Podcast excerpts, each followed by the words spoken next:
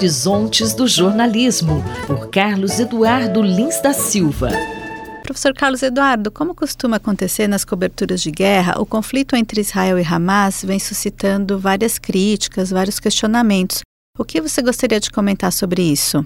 Márcia, esse é um dos conflitos mais complicados para a cobertura jornalística que tenta ser isenta da longa história que começou no século XIX de se tentar fazer das guerras o objeto de uma reportagem que seja confiável, porque ele envolve uma confrontação que é secular entre judeus e palestinos e porque as pessoas têm muitas opiniões fortes em relação a essa dicotomia que existe entre esses dois povos. Além disso, ela ocorre no momento em que a capacidade de se criar desinformação atingiu níveis de sofisticação bastante altos. A desinformação digital ela faz com que cada vez mais seja difícil para os editores diferenciar o que é, por exemplo, uma imagem verdadeira ou uma imagem montada. Então, essa é uma complicação muito grande, ao lado também do fato de que é difícil a cobertura em loco desse conflito, porque ele está acontecendo dentro de uma cidade. Gaza, a faixa de Gaza, é basicamente uma cidade grande, equivalente a uma grande metrópole brasileira. E as condições de trabalho ali são muito ruins. Além disso, dos dois lados, a capacidade de disseminar mentiras é muito grande e é preciso muita cautela da parte dos jornalistas que estão lá ou dos editores que estão nas suas sedes para poder saber o que deve e o que não deve ir para o consumidor. Outra coisa nova, Márcia, é, ou pelo menos se não nova, com uma intensidade que não havia ocorrido antes, são as dissensões internas nas redações.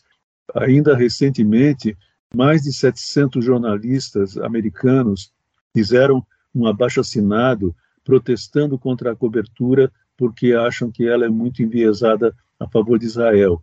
Jornalistas de veículos da maior importância, como a Reuters, o Washington Post, Los Angeles Times, Boston Globe e outros, dizem que não há como se confiar naquilo que a mídia ocidental tem publicado, porque ela favorece demais a causa de Israel.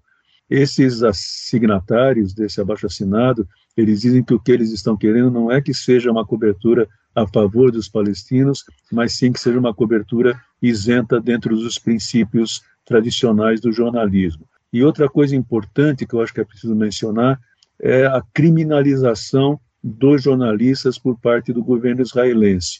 Um membro do gabinete de guerra e ex-ministro da Defesa de Israel, Benny Gantz, disse que os jornalistas que sabiam do massacre é, que ocorreu no dia 7 de outubro e resolveram cobrir o massacre em vez de ajudar as pessoas que estavam sendo atacadas, não são diferentes de terroristas e deveriam ser tratadas como tais, como terroristas e não como jornalistas. Não aconteceu, poderia vir a acontecer.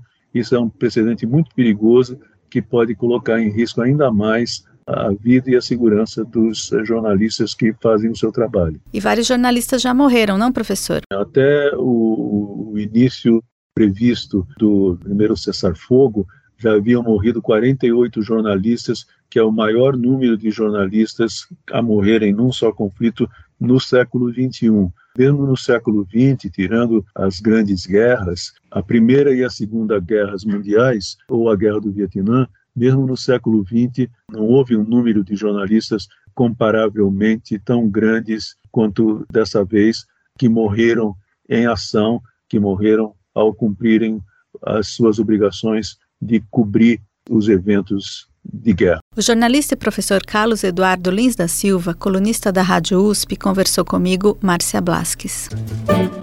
Horizontes do Jornalismo, por Carlos Eduardo Lins da Silva.